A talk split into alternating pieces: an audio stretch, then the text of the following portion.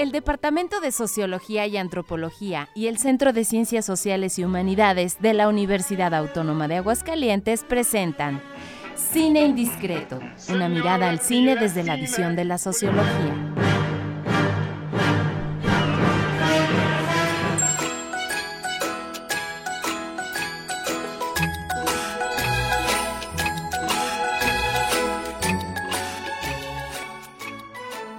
Hola, hola, muy buenas tardes para todo nuestro auditorio de Radio Universidad y amigos en Indiscretos. Nos dirigimos nuevamente a ustedes con este entusiasmo, esperando se encuentren muy bien, que estén eh, hidratados y bajo la sombra. Les saludamos este martes 20 de junio de 2023 con gusto desde el edificio 14 de la ciudad universitaria, desde el 94.5 de FM y por supuesto desde los podcasts de Spotify donde pueden escucharnos todas las veces que ustedes lo consideren necesario. Saludo con mucho gusto a mi colega y amigo Luis Daniel Cueto López. ¿Cómo estás, amigo? ¿Cómo está tu corazón? Yo pensé que ya no me ibas a preguntar cómo está mi corazón. Mi corazón está bien, afortunadamente. Eh, por ahí algunas este, situaciones, pero ya sabes que saldremos adelante. Así es. Bueno, pues el día de hoy tenemos un gran invitado de lujo, nuestro querido amigo Viaggio Grillo, experto en la temática que abordaremos el día de hoy. Viaggio, ¿cómo está tu corazón? Hola Pedro, eh, muchas gracias por la invitación aquí, muy bien, gracias. Excelente, bueno, decirles brevemente, Viaggio se considera eh, mexicano de adopción, aunque él es italiano, es egresado de la Universidad de Bolonia en Italia, de la licenciatura en Historia y de la maestría en Lengua y Literatura.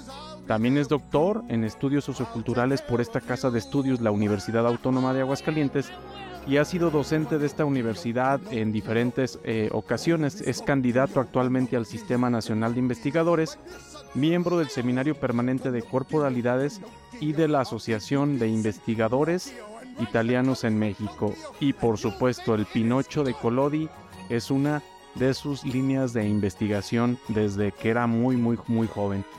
Bueno, pues... Todavía es joven, mira. Así es. Todavía. Todavía lo es. Bueno, pues el día de hoy vamos a analizar una película como lo hemos anticipado un poco que está muy en boga y es este Pinocho también con todos estos apellidos y adjetivos, el, Pinocho de Guillermo del Toro. Y bueno, eh, esta nueva perspectiva eh, fresca, ¿verdad? Este, con, todas las ideas y las proposiciones de, de este director de Guillermo del Toro pone sobre la mesa varios problemas, y no solo problemas de conocimiento, sino problemáticas sociales, ¿verdad? Que, que, enfrenta actualmente nuestra sociedad. Eh, desde luego, eh, yo creo que el aspecto más importante es que tenemos viejas y nuevas representaciones de la niñez y del mundo adulto, ¿verdad? Empujadas por el mundo moderno, pero también empujadas por el mundo de los niños reales que son de carne y hueso, ¿verdad? Eh, sabemos que así como el mundo adulto está idealizado, también el de los niños. Entonces, pues, eh, ¿tienes algo más que comentar, amigo? Pues vámonos. Vámonos con lo que sigue entonces. La película.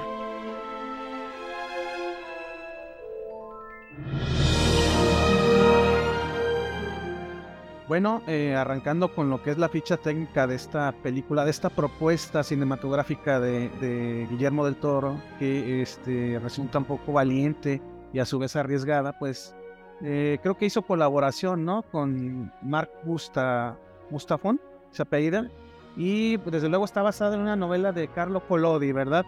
Eh, ¿De qué trata esta historia, mi querido Pedro? Bueno, fíjate que eh, hay que decir que, como ya bien lo señalas, es una historia que originalmente eh, se publicó a finales del siglo XIX y es una marioneta o un títere, ahorita nos, nos dirá yo qué es, ¿verdad? Fabricado por un carpintero. Pero hay que, hay que destacar, bueno, que Pinocho en sí mismo es un, es un personaje o es un ser eh, mágico, ¿verdad? A mí algo que platicábamos por ahí, eh, digamos, cuando estábamos gestionando eh, la participación de Viaggio en este programa, decíamos que uno de los componentes fuertes de este filme es que es una historia triste, como es típico en los en los productos de Guillermo del Toro. Y fíjate que a mí también me hace pensar en, em, digamos, eh, cómo actualmente, y bueno, en otras épocas también se ha dado este asunto de el rechazo a la convivencia con ciertos tipos de niños. Creo que es algo eh, que por ahí llama eh, muchísimo la atención en esta versión de Pinocho llevada al cine por este director. Oh, a mí me gustaría mucho preguntarle a nuestro invitado acerca de, esta, precisamente esta versión, eh, Viallo. Eh, ¿Qué virtudes ofrece la propuesta cinematográfica de, Guillermo del Toro? ¿Qué virtudes le, reconoces tú? Sí, bueno, eh, bueno, en primer lugar me gustaría hacer una premisa que es la siguiente, ¿no? Que cuando hay una transposición cinematográfica de una obra literaria siempre se generan ciertas expectativas, ciertas eh, también desilusiones, ¿no? Aunque bueno, siempre hay que recordar que son artefactos diferentes, ¿no? Eh, son diferentes, digamos, la artisticidad y las finalidades. En el caso de Del Toro, creo que el gran valor que le pones es el aspecto visual de todo este tipo de animación, ¿no? Que, que ya representa probablemente algo que nunca se había logrado con esta eh, capacidad, con esta belleza visual, ¿no? Creo que este es lo principal. Por lo demás, puedo decir que sí se aleja bastante, inclusive diría radicalmente de la de la versión original, mm, hace algunas cosas que para un lector a lo mejor fiel de Collodi le pueden parecer mm, no totalmente agradable, pero generalmente creo que es una película que fascina mucho exactamente por esta capacidad visual y además es ya una película entera, ¿no? No es un cortometraje, una película más breve como se había hecho con este stop motion, ¿no? Entonces creo que esto y bueno, si también diría que, que hace un intento que me parece muy interesante de recuperar un poco un contexto histórico paralelo que es el de fascismo, que no tiene nada que ver con la obra original y que sin embargo durante la, eh, la Italia fascista, durante el fascismo, Pinocho ha, ha sido tomado como un símbolo de la italianidad, se puede decir así. Entonces, se dio origen a toda una serie paralela de producción literaria donde se recuperaba el personaje, entonces era el personaje de Pinocho Balila, es decir, como el niño que se entrenaba en la escuela fascista, Pinocho que iba a la guerra, y me parece que aunque un poco de pasaje del toro tiene, eh, la película del toro tiene esta virtud de recuperar este aspecto, y con mucha ironía, pero sí con esta crítica histórica también. Muy bien, vámonos con lo que sigue.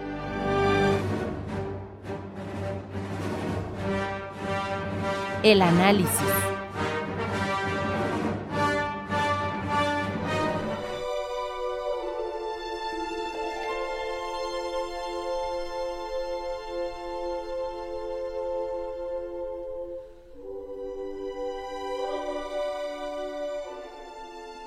Bueno, eh, como para ir avanzando también en las preguntas, yo, yo quisiera también un, poco eh, montados en esta pregunta que te hacía Luis Daniel.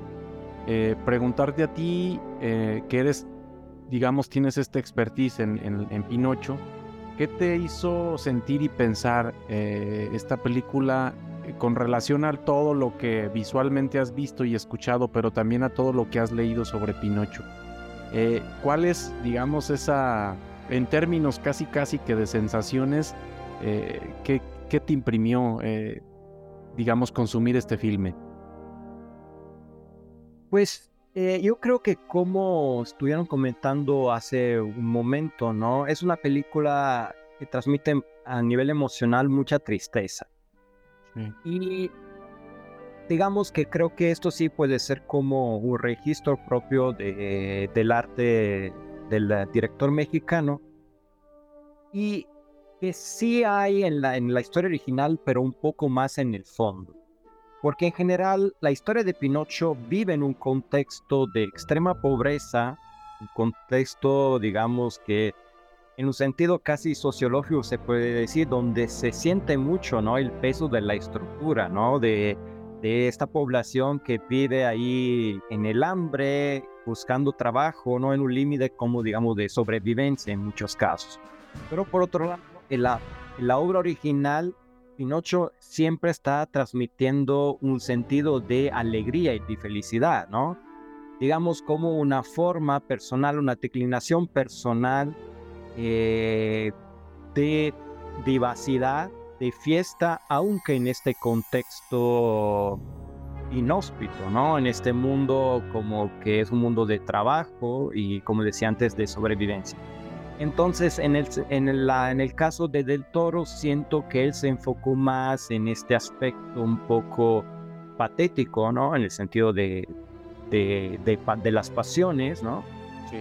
Sí, desde, desde el principio, ¿no? Porque las premisas de las películas del toro es que hay un niño eh, muerto antes de la creación de Así es. Pinocho títere, que en la historia original no hay, y me parece que cambia mucho eh, en ese sentido de este registro como más melancólico, ¿no?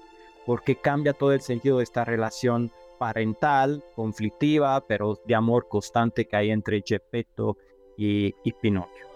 Oye, vea, yo, ¿tú, tú agradeces la incorporación de nuevos personajes como Volpe, como Padesta y su hijo. ¿Lo agradeces o crees que estaban de sobra? ¿O fortalece la historia? Se me hace que va a estar en contra, vea, yo.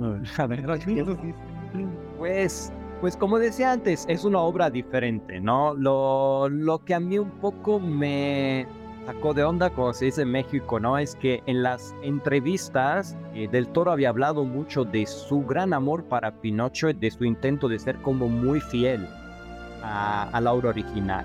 Y, la verdad, si hablamos como de expectativa, yo tenía muchas expectativas en ese sentido de fidelidad al texto, porque la historia original tiene aspectos muy siniestros, también muy grotescos, que yo creí que creía que si alguien los pudiera valorizar mucho sería del toro. Y me parece que solo lo hacen algunos pasajes, ¿no? Entonces, creo que en la película funcionan los nuevos personajes, pero para alguien que tiene en la mente lo anterior un poco confunde, ¿no? Porque, por ejemplo, el golpe que sería bueno, el zorro sí existe en la original, es el zorro y el gato, que son un poco, representan en la historia de Collodi la humanidad tramposa, la humanidad en acecho, ¿no? Para engañar. Y en cambio, del toro recupera, digamos, el zorro, pero lo vuelve el titiritero, pero en la historia original sí existía ya un titiritero, ¿no? Entonces, en ese sentido, un poco mm, personalmente me confundió, pero creo que en la película en sí sí funciona. Digamos que el titiritero golpe encarna un poco estas dos facetas, la del titiritero, pero solo en su faceta, digamos, de ogro, más negativa, pero sí se queda este aspecto del engaño, ¿no? De querer aprovecharse del próximo. Y bueno, luego le ponen este, es el mono, ¿no? Que es un personaje bastante central en la película del toro, que es totalmente eh, invención de, del toro.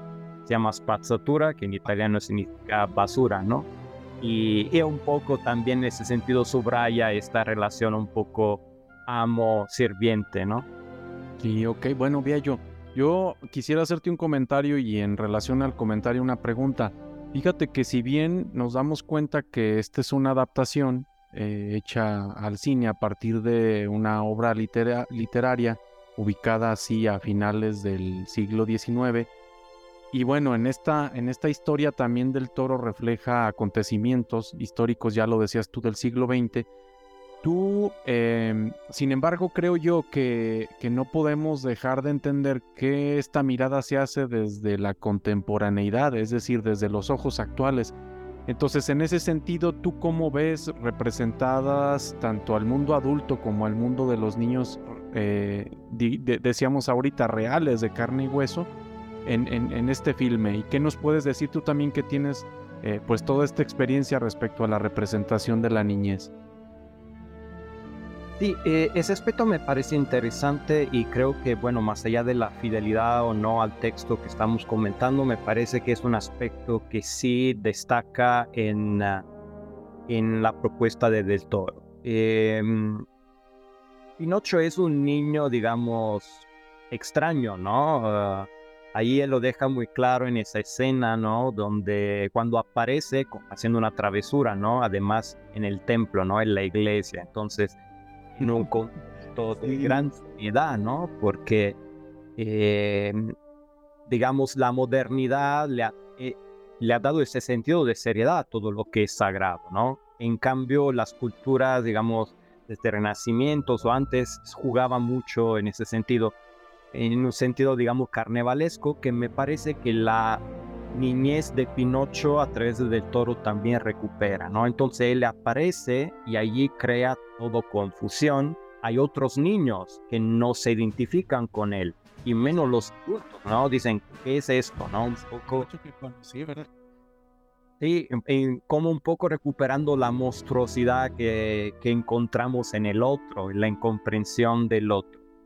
Y eh, me parece que a través de esa niñez particular del toro recupera un aspecto que sí hay en Collodi, que es la niñez como un espejo mmm, que crea extrañeza en, la, en los adultos y además pasa a través por una risa, una risa que es un desafío a las autoridades. Y esto también ahí es resignificado en el contexto fascista, ¿no? Vemos el podestá y el cura, ¿no? Digamos, los dos poderes que están en, que están en ese, en ese contexto. Inclusive sale Benito Mussolini también.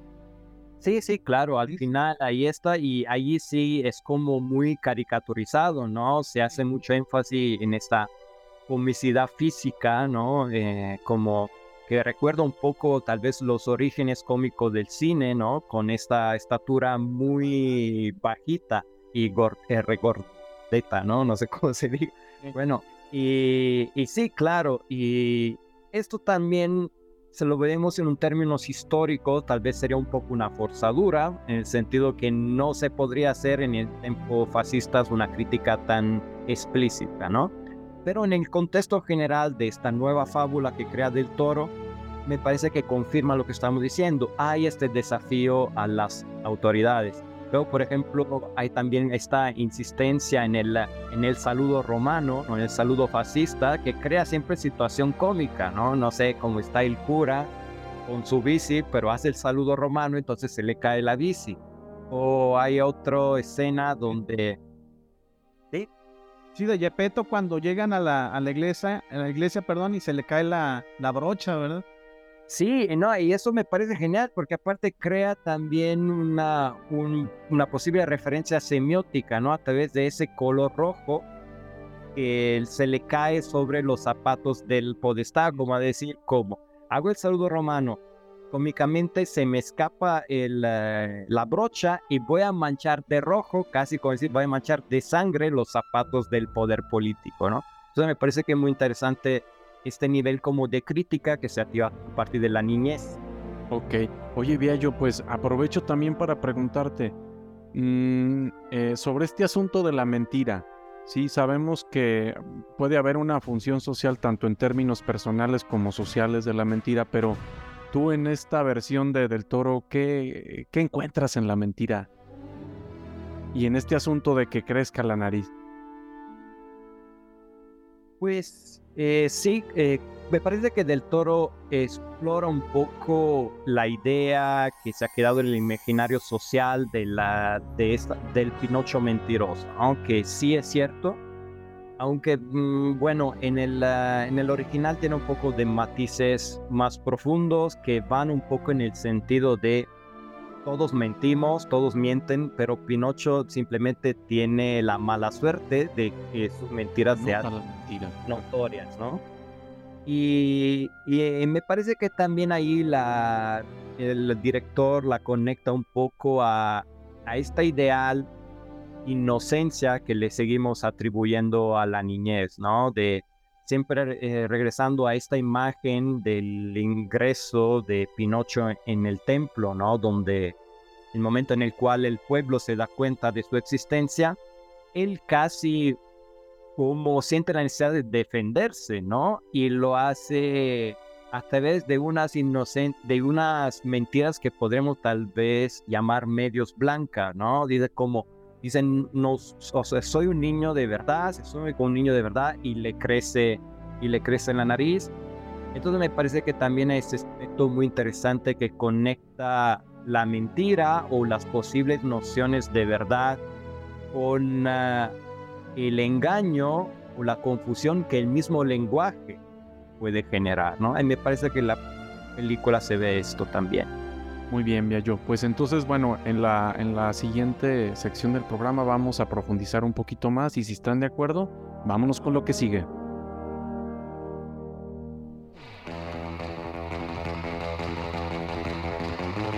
La escena.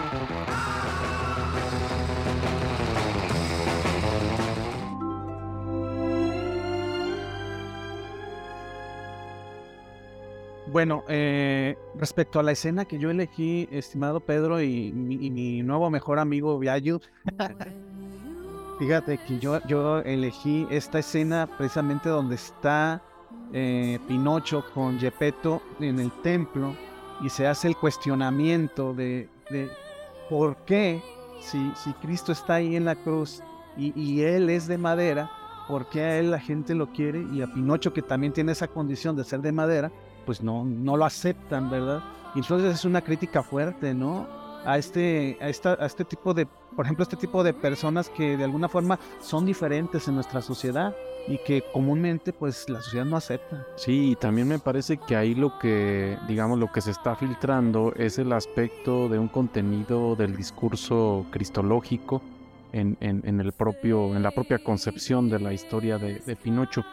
Yo brevemente les comento que a mí me encantó la escena donde es eh, el personaje de la hada, ¿verdad? La que lo incita a romper las reglas. Creo que también este asunto de romper la regla nos da la pauta para entender cómo el rompimiento de la regla precisamente podemos pensarlo como un germen de cambio, ¿verdad? No sé, y así es, no sé si quieres comentar algo, Viayu.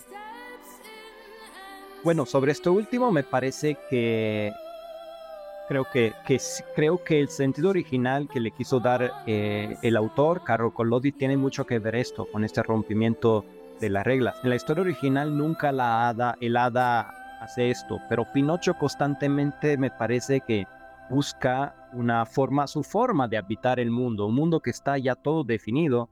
Tienes que ir a la escuela, tienes que ir a trabajar, y esto en el final de la novela pasará un, un poco, ¿no?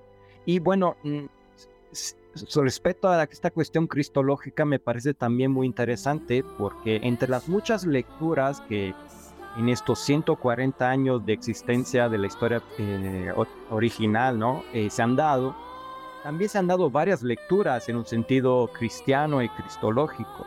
Y, por ejemplo, em, la historia sería larga, pero originalmente la historia de Pinocho terminaba con la muerte de Pinocho ahorcado en una gran encina. Y en el momento en que está muriendo, eh, llama tres veces a su papá, Gepetto, ¿no? Casi como eh, en, una, en un calco de la escena bíblica de la, de la muerte de Cristo, ¿no? Y bueno, y hay muchas posibles otras lecturas entonces me parece muy interesante que también Del Toro retoma estos posibles aspectos. Así es. Bueno, pues si están de acuerdo, vámonos con lo que sigue.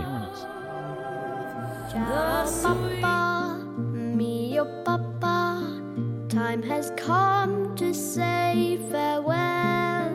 For how long will I go? Is it far? No one knows,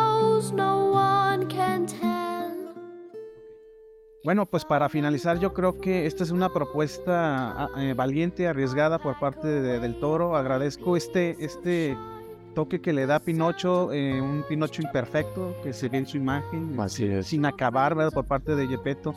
Personajes con, eh, crudos, ¿no? O sea, este tema del alcoholismo, el tema de, del resentimiento de, ante la muerte de su hijo y buscar un reemplazo, todas estas propuestas que hacen diferente la, historia que nos plantea eh, Guillermo del Toro. Yo creo que este, vale la pena apreciarla. Sí, yo, bueno, yo recuperar un poquito esta pregunta de, pues a final de cuentas, ¿cuál es el aprendizaje, diría yo, no solamente social, sino emocional que hay en Pinocho? Y bueno, creo que este es un personaje que yo creo que al igual que en la historia, en la versión original, eh, nos enseña a vivir, ¿verdad? Pero a vivir conservando una humanidad que va más allá de estos procesos donde hay una excesiva racionalidad, ¿verdad? Para que pues esta humanidad eh, funcione.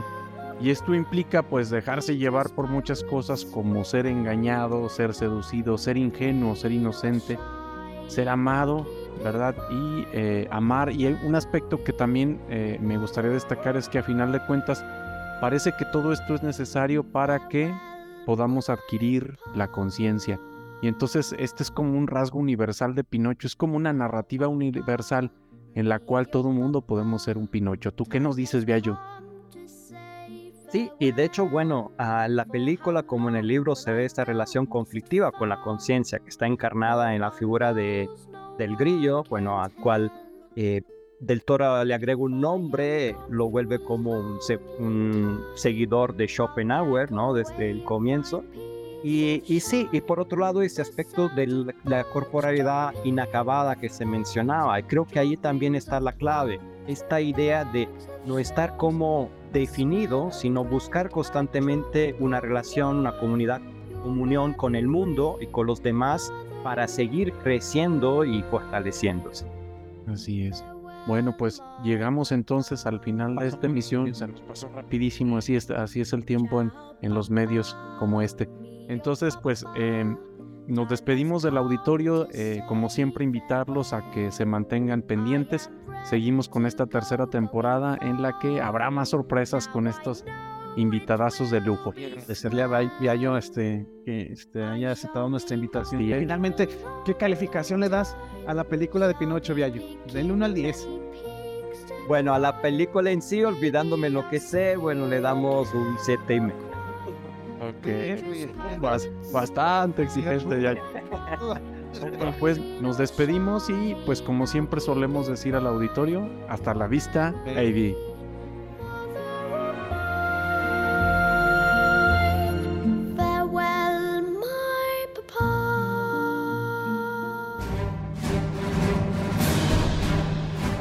El Departamento de Sociología y Antropología y el Centro de Ciencias Sociales y Humanidades de la Universidad Autónoma de Aguascalientes presentaron Cine Indiscreto, una mirada al cine desde la visión de la sociología. Hasta la vista, baby.